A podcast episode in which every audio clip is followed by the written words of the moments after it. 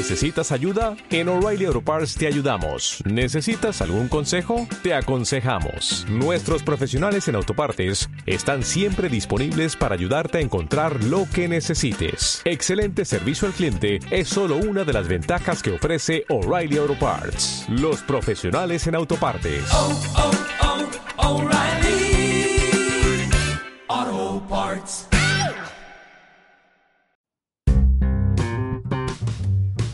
En 2018, Terry Farendorf fundó en Estados Unidos Pink Society, una asociación sin ánimo de lucro cuyo objetivo es promover los avances de la mujer dentro del sector, mejorando la cultura cervecera y consolidando una importante plataforma de networking para el crecimiento de las mujeres profesionales en la industria cervecera. Hoy nos acompañan Lorena Bazán, María Vicente y Toñi Muñoz, socias de Pink Book Society en España.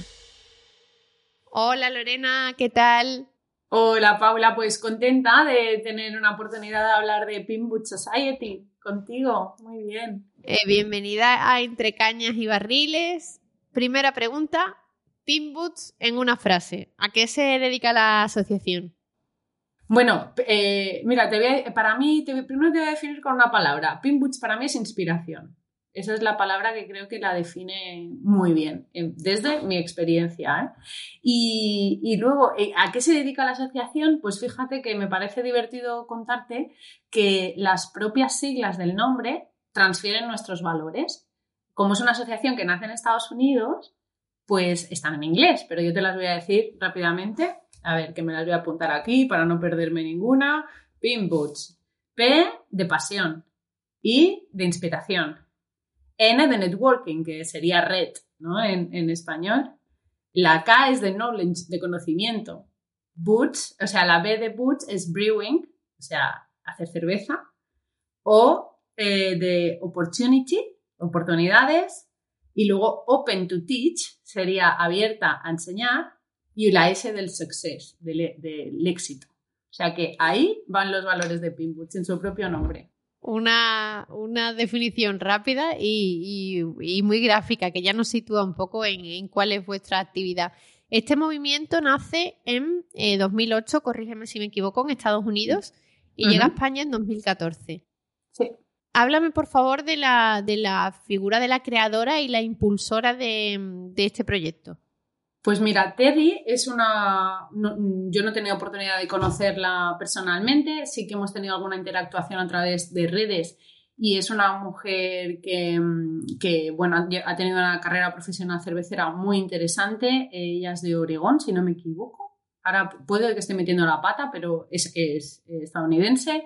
Eh, tiene, em, tuvo un accidente laboral que le, le separó de la elaboración de cerveza durante un tiempo y en ese tiempo de recuperación, como echaba de menos su trabajo, eh, pensó en, en encontrarse con otras mujeres de su zona, de su país o de su estado, para hacer cerveza y entonces ahí fue cuando se percató de, la baja representación femenina que había en su sector, ¿no? Porque para ella lo, ella lo había vivido de una forma natural, pero de repente quiere tener red y no existía. Y ahí, de, ese, de ese hecho, es de donde nace, nace Pinboots. Ella estuvo un cierto tiempo viajando, conociendo mujeres y tal, y ahí se, se establecen los fundamentos de la asociación.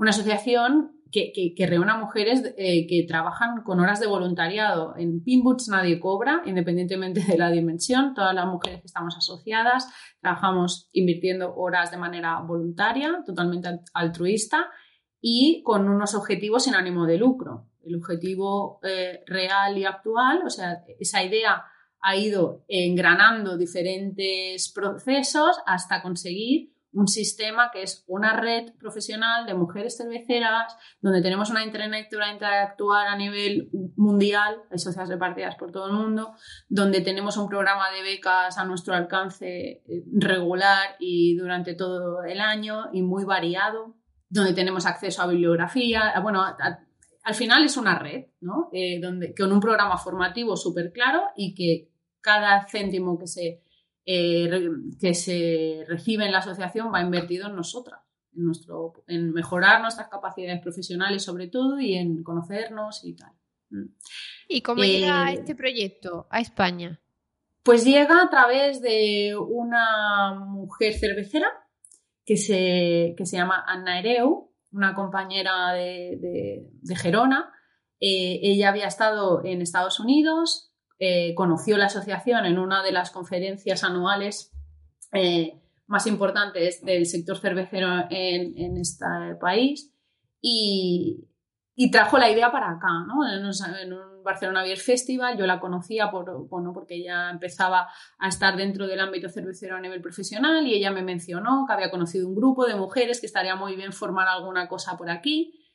Y ella desde su, mm, desde su ámbito cervecero ya se dedicaba, ahora ha cambiado de sector, pero se dedicaba al, análisis microbiológico de la cerveza, era autónoma y trabajaba en este sentido. Quiero decir que, que estaba arriba y abajo, ¿no? Hablando con diferentes cerveceras y le llevó a a repartir esta idea entre diferentes mujeres y entre cuatro o cinco por aquella época, pues decidimos plantearnos la idea de, conformar realmente un grupo a ver hacia dónde nos llevaba, ¿no? Esto supuso muchísimas reuniones, poder, eh, bueno, primero ni saber a dónde estábamos, ¿no? Eh, confrontar ideas y opiniones y maneras de hacer, eh, porque al final el hecho de haber reproducido un chapter eh, fuera de Estados Unidos ha comportado muchas cosas a nivel estratégico y legal. ¿no? Hemos tenido que, revisar estatutos para adaptarlos a la normativa de nuestro país, hemos tenido que, reunirnos también para, para entender ¿no? cuál es el motivo inspiracional y cuál es el objetivo de la asociación. Y todo esto se ha ido haciendo pues, poquito a poquito y sumando de 4 a 6, de 6 a 8 de 8 a, 14 y bueno, hemos llegado a 50, o sea que tampoco hemos superado mucho, más o menos, ¿eh? de media, ahora mismo somos unas 50 mujeres en España. Pero sí que me parece interesante compartirte que, que de ese hecho, de que estas cuatro motivadas al final, que nos reunimos en, en el 2016 por aquí, es 2014, ¿no? Es que no me acuerdo el año que me has dicho y fíjate que no me acuerdo el año de fundación el año de fundación en Estados Unidos 2008 y a España llega en 2014. Eso, en el 14, exacto. Digo, es que ha dicho 16. Digo, no, en el 16 yo creo que fue cuando ya empezamos con la constitución oficial. Bueno, la cuestión es que hicimos el, salto transoceánico de Pinboots. Nunca habían habido, nunca había existido una asociación, un chapter fuera de Estados Unidos. Nosotras fuimos las primeras en materializarnos, en formalizarlo para tener un propio sistema de becas, porque teníamos la barrera del inglés que eh, limitaba a las socias españolas a poder acceder a los programas formativos de allí, punto número uno, y luego había la barrera de la distancia, es decir, por mucho que te toque una beca para ir a Texas, pues claro, eh, igual no te lo puedes montar, ¿no? Porque la inversión, eh, pues, de tiempo y de dinero, a lo mejor no. Entonces, consideramos que teníamos que trabajar para tener un sistema de becas estatal que pudiera realmente ofrecer formación a las socias de, nuestro país. Y de ahí pues han ido saltando, se, construyó un grupo en Francia, otro en, Benelux, hay alguno en Australia, bueno, se está como repartiendo. Ahora sí, ahora se está eh, repartiendo por todo el mundo y, creo, pero bueno, todavía así no llegamos ni a 3.000 socias a nivel mundial, o sea que es un grupo bastante minoritario, se podría decir. Lorena, tú nos cuentas que tuviste ese primer contacto en, Barcelona Beer Festival.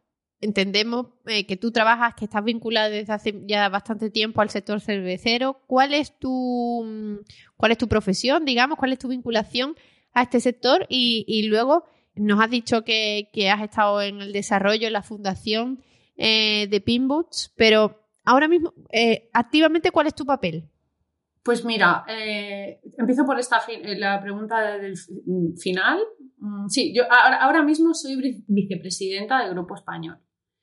Y anteriormente fui mm, la presidenta del grupo. Eh, cuando nos formalizamos, ocupé un cargo de vicepresidenta, pero rápidamente pasé a, a, la presidencia y luego hace un añito o así ya pude había gente, una, persona que tenía ganas de asumir esa responsabilidad y ahora mismo lo lleva Carolina Simal, que es una tipa con una energía fantástica, como casi todas las socias, pero ella tiene un motor que es inacabable y, lo está haciendo genial. Entonces yo me mantuve en el cargo de vice, pero con idea más de, de soporte, ¿sabes? Realmente la parte ejecutiva la está, la está, llevando, la está llevando ella con ayuda de las voluntarias que van teniendo más o menos disponibilidad.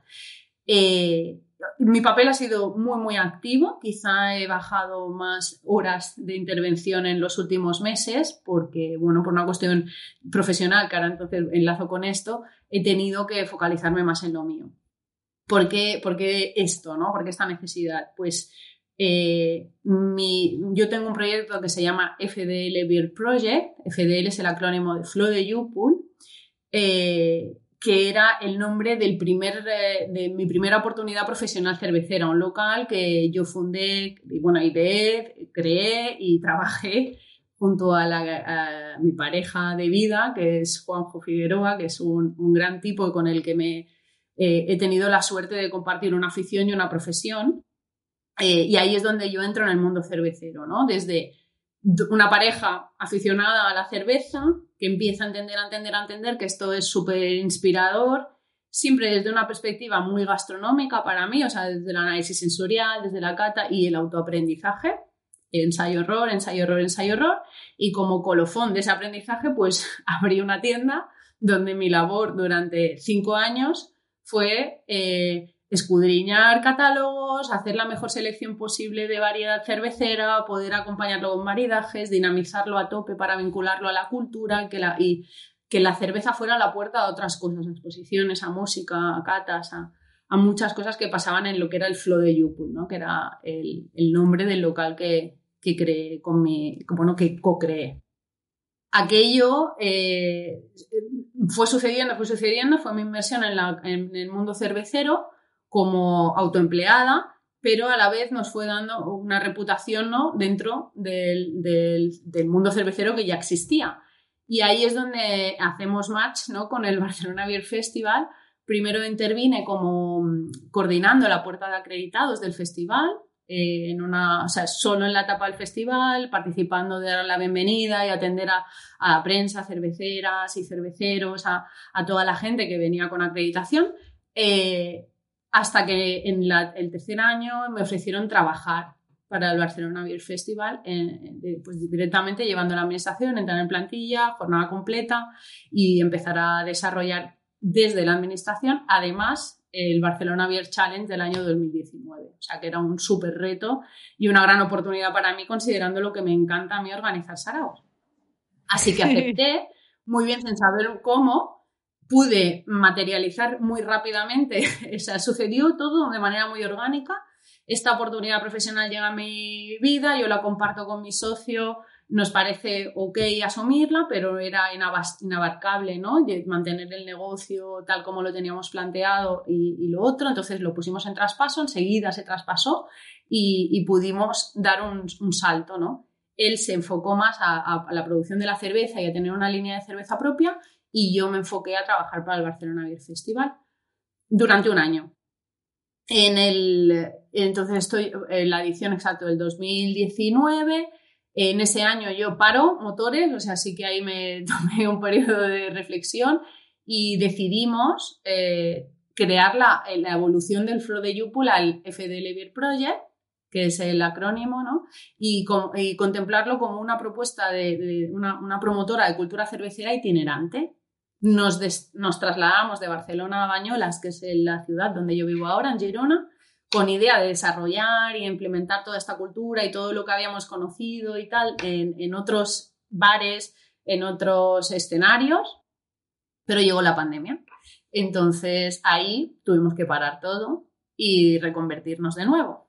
Eh, o sea que mi experiencia, digo, ah, ya en, ese punto separo mi vida profesional de la de Juanjo, la personal la, la seguimos manteniendo y, asumo todo lo poquito que había cerveceramente, pues ya me pongo yo también al mando de las elaboraciones, de, la marca de cerveza, a sostener los poquitos trabajos de cata o de servicios que nos iban saliendo y abro una nueva variante para mí que fue la redacción de contenidos. Empecé a trabajar con una agencia de comunicación, escribiendo para redes sociales, páginas web, y, bueno, desarrollaba contenidos específicamente que tenían que ver con cerveza y con gastronomía. Y eso es un poco lo que me ha ido salvando, ¿no? Entonces, a tres años vista, tuve que dejar un poco de, trabajar para Pinboots para realmente volver a centrar el tiro y, cuando empezó, ¿no?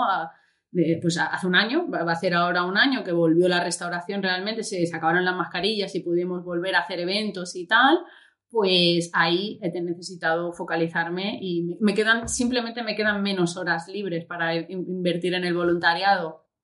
Así que eso es un poco, perdona que es un poco larga, pero es que creo que es interesante compartirla, no, no tanto para explicar cosas, sino como para exponer la cantidad de oportunidades, porque dentro del ámbito cervecero es que puedes ir mutando y, y, seguir viviendo de esto, ¿no? O sea, puedes elaborar, puedes dirigir un negocio o trabajarlo simplemente, puedes dedicarte a la comunicación. Eh, eh, estas son mis perspectivas, a la distribución, a la venta, hay muchísimas oportunidades, ¿no?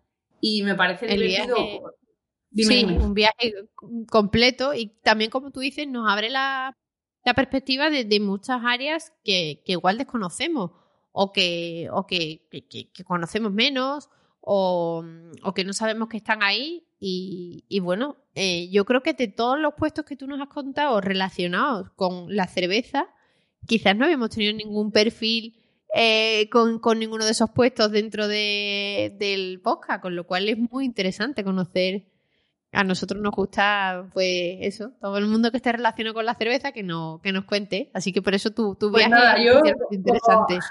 exacto, como activista cervecera, porque además esto me ha llevado a, vivirlo de una manera muy como yo quiero vivirlo, que al final para eso soy autónoma, tú, es la única libertad que me permite. Cuando quieras volvemos a mi cosa. Pero como hoy toca hablar de sonoridad cervecera, ¿no? Que para eso estamos aquí, pues cierro este melón y, y te cuento si, si quieres que que a mí el activismo cervecero ¿no? me llevó al feminista gracias a Pinboot. O sea, para mí, el momento en el que llega Pinboot a mi vida, que Ana me ofrece esta idea, que esto empieza a coger forma, que yo empiezo a hacer eventos en mi local, ¿no? Que hablan de mujer y de cerveza y de inspiración y de, y de qué guay hacer red y de cómo nos nutre y de qué bien formarse y qué maravilloso tener una red de compañeras, ¿no? Que te apoyan simplemente desde la simpatía de que se dedican a lo mismo que tú y luego a partir de ahí pues fluye.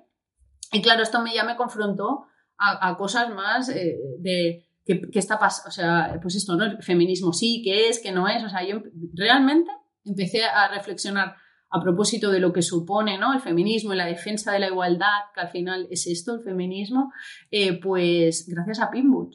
Y ahí he tenido, o sea, mucho, eh, le doy muchas gracias a, esta asociación por eso y por la cantidad de personas que, de mujeres, vaya, que he conocido, que, entre todas somos una monstrua. Es que, claro, hay tantos perfiles, es que, y de tantos, eh, o sea, eh, rangos de, muy, muy interesante, es súper interesante tener una red tan, tan constructiva realmente.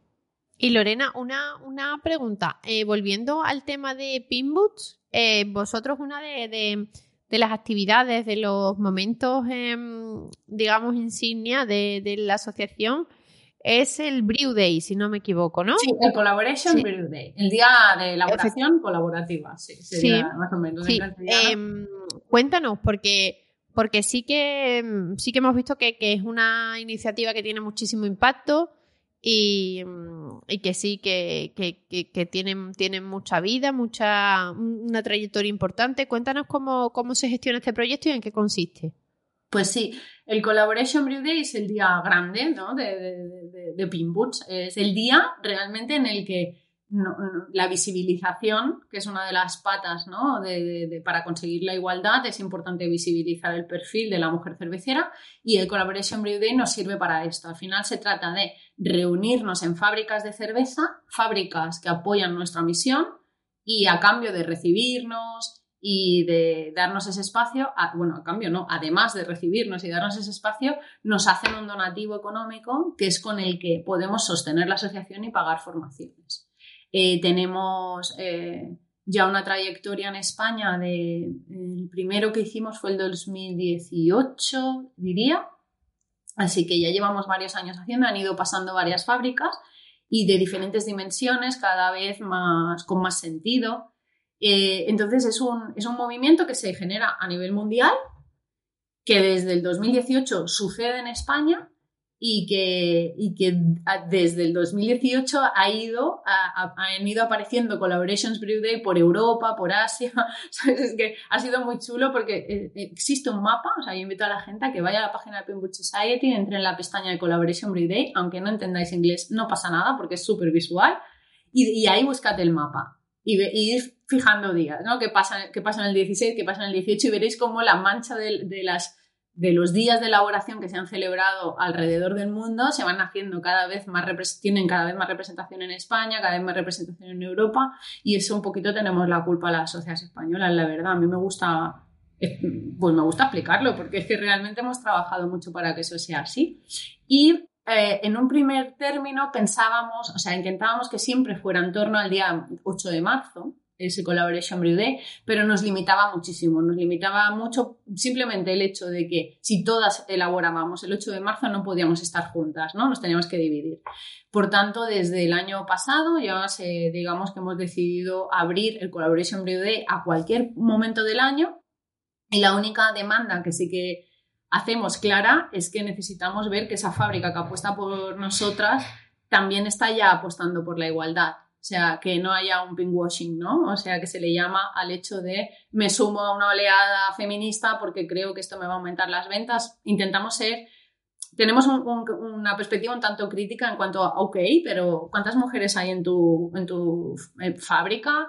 Eh, ¿O cuál es tu plan con respecto a esto? ¿Y, y por qué has llegado? O sea, no es que les hagamos una auditoría, pero sí que mm, no vale todo para entendernos, ¿no? tenemos ciertas, a veces, discusiones sobre esto, ¿no? En, plan bien y constructivas siempre, pero es algo que, vamos, que nos fijamos, que nos fijamos que haya un planteamiento de, igualdad claro y un posicionamiento en este sentido de, las fábricas que, nos acogen. Y nos hablabas antes también de, las becas, ¿no? Ah, Creo que las becas también es... compone un un proyecto importante em, de, la asociación y nos decía, bueno, que, que casi que es eh, un poco su, su, razón de ser o lo que os impulsa, lo que completa el perfil de las asociadas. ¿Cómo funcionan las becas? ¿Qué tipo de formación es la que se, se ofrece? ¿Cómo se gestiona? Sí, los objetivos de Pinboot son la visibilización por un lado y el otro la formación, ¿no? Como a grandes rasgos. Y efectivamente la formación se ofrece a través de becas.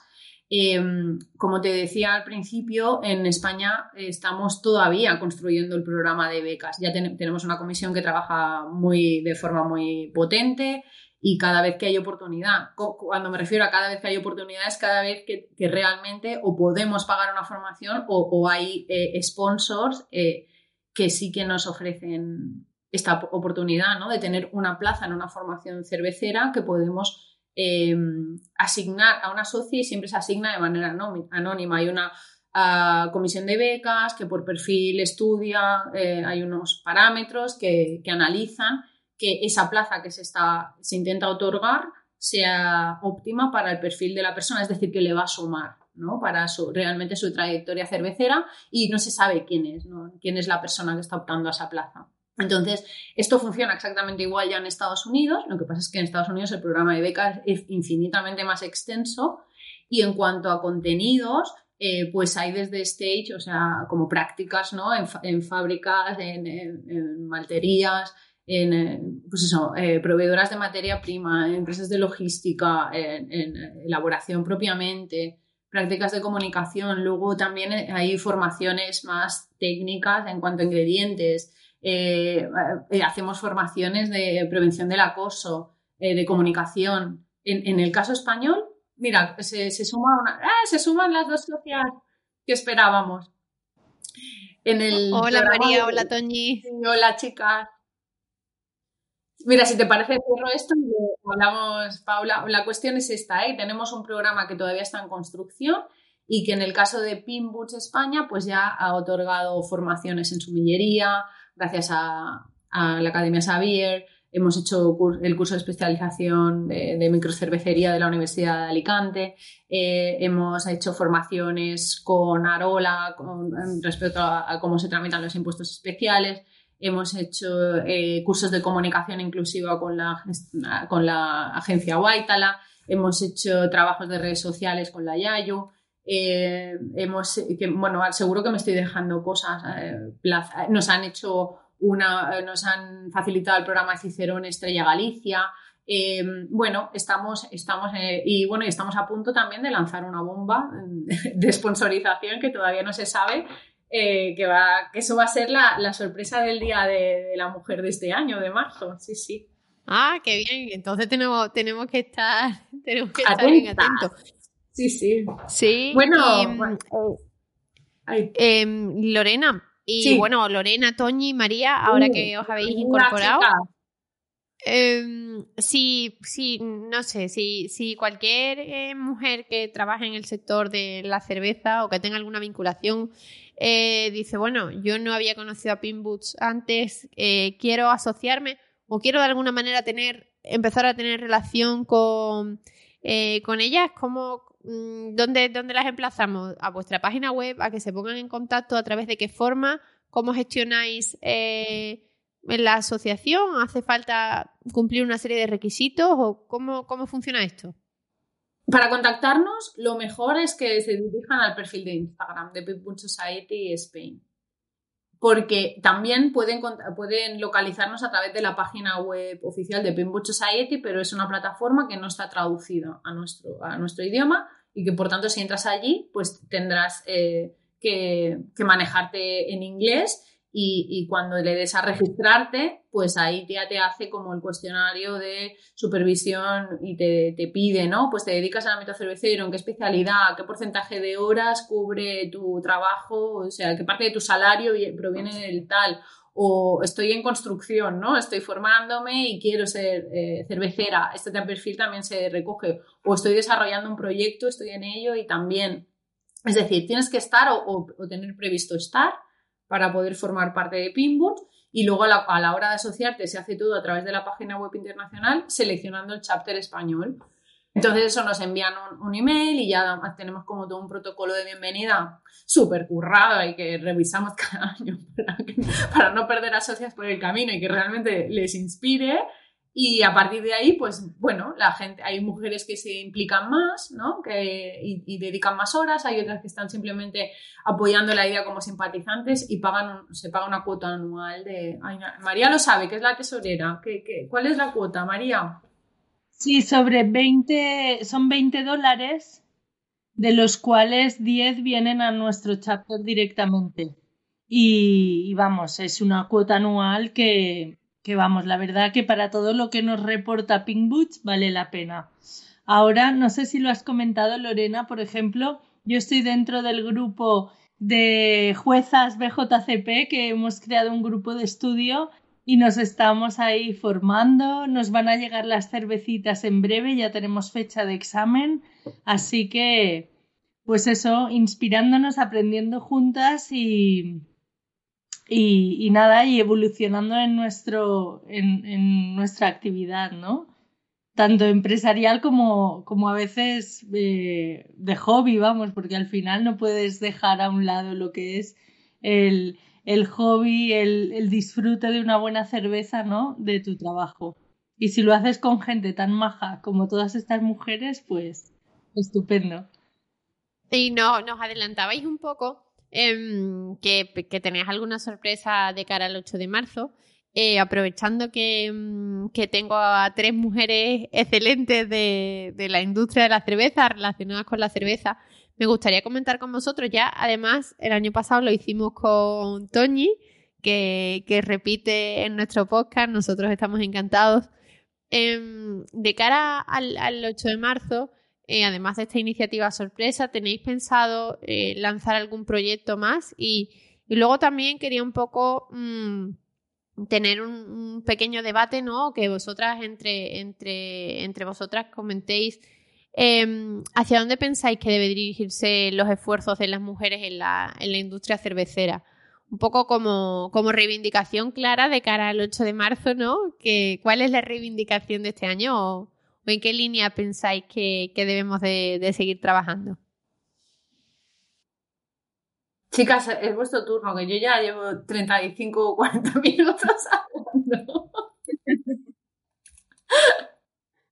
Yo creo que un poco eh, en el sector cervecero ocurre un poco como con el resto de sectores y, y sí que es verdad que, que yo desde mi pequeño micro espacio en el que yo me muevo, pues sí que es verdad que como eh, impulsamos y hemos ido formando a la gente eh, en pareja, con mi, con mi pareja José, pero entonces la gente como que no ha hecho diferencia. Entonces yo no he sentido realmente esa diferencia. Además, he sido em, hemos sido emprendedores, yo he sido em, parte la, de, la, de la empresa desde el principio. Entonces no he sentido en este sector, en mi microespacio, eh, ninguna carencia. Pero sí que es verdad que, es, un, es un sector, igual que en el de la informática, que es de donde vengo yo antes, donde todavía somos muy pocas y necesitamos sobre todo que haya más gente, o sea, que haya más mujeres que se atrevan a, a dar el paso en el sector. Casi que lo noto ahí más que en mi pequeño micromundo, pero que nos queda mucho por pero sobre todo porque venga más compañeras y se atreva más gente, más chicas a, trabajar juntas con nosotras, porque creo que, que no es un sector eh, complicado ni difícil, es un sector maravilloso, muy apasionante, que hay muchas cosas y compañeras por descubrir y que es un el, mundo de la cerveza parece que siempre estado asociado a un perfil masculino y, y nada, nada que ver, cuando desde siempre ha sido un trabajo hecho por mujeres. Eh, entonces tenemos que reivindicar nuestro puesto ahí, pero haciendo que cada vez haya más compañeras, que no tengan miedo a entrar en el sector. Me parece muy buena idea. María, tú nos decías, sí. Sí, que comparto un poco la historia también. Yo el proyecto lo monté en una cooperativa como Toñi ya hace 15 años y también un poco, pues sí que, que vamos al, lado de, mi compañero David y también yo dentro de mi entorno pues no me he visto discriminada ni nada. Sí que es verdad que cuando vienen a cargar un camión, en un camión, un paleo, lo que sea, te dicen, ay, ¿lo vas a cargar tú? Ya lo cargo yo. No dicen, no, no, tranquilo que yo, yo lo cargo perfectamente, no te preocupes. Lorena, ¿tú quieres añadir algo, algo bueno, más? Es, Opino como ellas, o sea, creo que hay un tema muy interesante de, de ofrecer la alternativa cervecera como oportunidad profesional. Para mí esto es, es, clave. O sea, señoras, cocináis en casa, pues cocinar cerveza es una manera de poder ganaros unos dinerillos y, y eh, ejercer vuestro camino, por ejemplo, ¿no? Hay otras muchas vías, pero esta también está. Pues eh, muchas gracias por vuestra honestidad y por haber compartido eh, verdaderamente vuestros pensamientos. Y, después de esto, eh, nosotros siempre, después del cuestionario, después de conocer en profundidad a nuestros invitados, pues a nivel profesional, aunque algo hemos ido conociendo también a nivel personal, siempre nos gusta, Toñi lo sabe, que ya participó el año pasado, lanzar un cuestionario cervecero muy breve. Em, si os parece, yo os voy lanzando las preguntas y vosotros pues eh, las vais contestando. Toñi, ¿te unes tú de nuevo al, formulario cervecero? Sí, ¿no? Adelante. Además, este año ya con, doble experiencia, con lo que Toñi ya eh, es una máster completa de, de, con ventaja, ¿no? Bueno, siempre tenemos que tener una compañera aventajada para inspirarnos. Está bien, venga.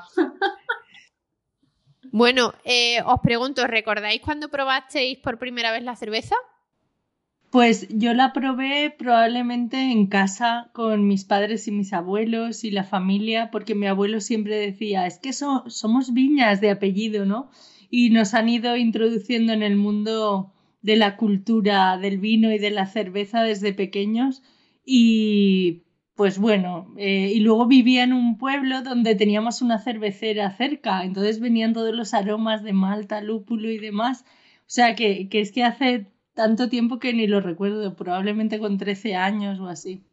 Yo, recuerdo, seguramente también pegué algún charrup de, algún botellín de mi padre en alguna rebella de San Juan o alguna cosa de esta, seguramente, porque como siempre he sido tan cotilla que me gusta probarlo todo, pero, o sea, mm, recuerdo que no, eh, eh, o sea, reconozco en mí esa cosa de no me gusta nada, que sabor más amargo, que asco, esto no lo quiero más Y, y y también, y lo que sí que recuerdo clarísimamente fue el día que descubrí un sitio con carta de cerveza y dije, ¿what? Esto, o sea, esto, me- esto lo quiero repasar desde la primera hasta la última, porque esa parte de, de divir- diversidad sensorial me, me cautivó y, y lo recuerdo. Bueno, de hecho fue ese sitio, esa carta de cerveza de ese sitio fue el culpable de que yo me dediqué a esto. Mención especial para Cuatro Pedras en Badalona, sí, sí.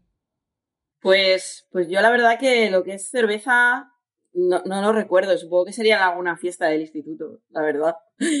Pero sí que recuerdo que mi abuelo me daba vino con pan, o pan con vino de pequeño, y azúcar. Ponía, mojaba el pan con vino y azúcar.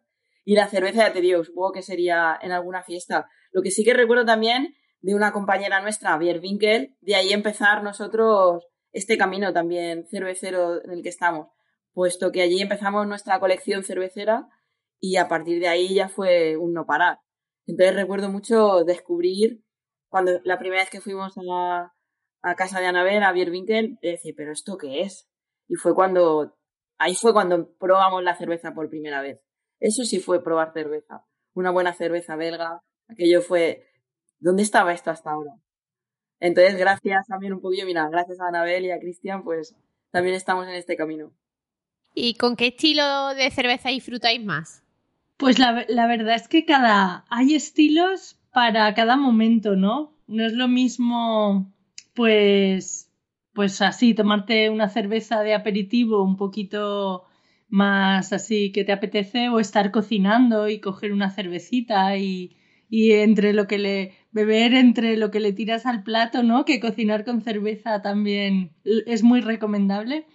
Pues pues eso, pero a mí, por ejemplo, me gusta mucho el estilo de Doppelbock o, o no sé, eh, depende, ya os digo. Pero bueno, si tengo que elegir uno, me quedo con una Doppelbock. Yo tengo dos favoritos, claro. Las Rauch Beer me alucinan. O sea, tengo clarísimo que eso me, me encantan probar las cervezas ahumadas de todos los colores. Y luego mi, mi estilo favorito son las triples, sin duda. Me- también, y me encantan explorar desde más jóvenes, con más lúpulo, envejecidas en barricas, me, me chiflan las triples. Pues yo Imperial Stout. Yo soy de Imperial, vamos, a muerte, me da igual. Del, eh, grados, cuanto más grados mejor. cuanto más cuerpo, más sedosidad, buah. Una Imperial Stout, como nada. Con unos buenos quesos, con un buen Qué rico. postre. Qué bueno.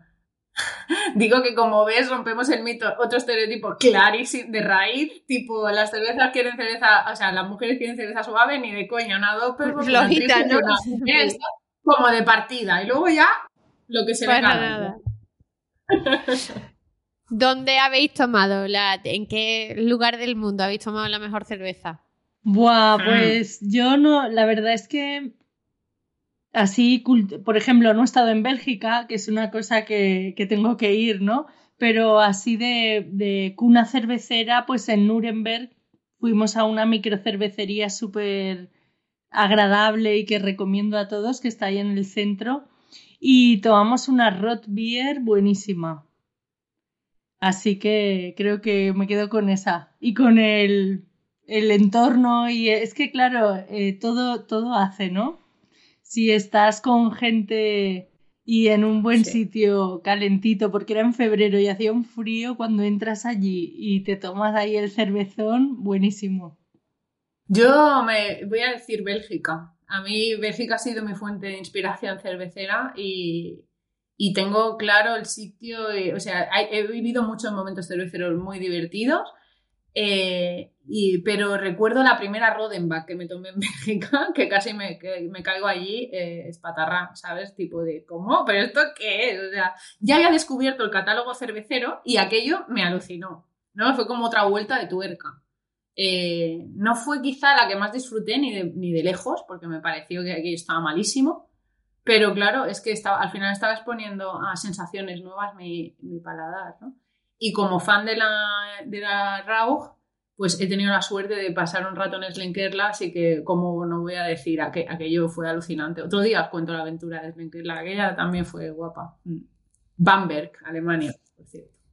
Pues yo sigo mi línea de las negras y yo la recuerdo cuando la primera vez que probé una referencia de Laugar, allí en Laugar, en Bilbao, en Gordesola.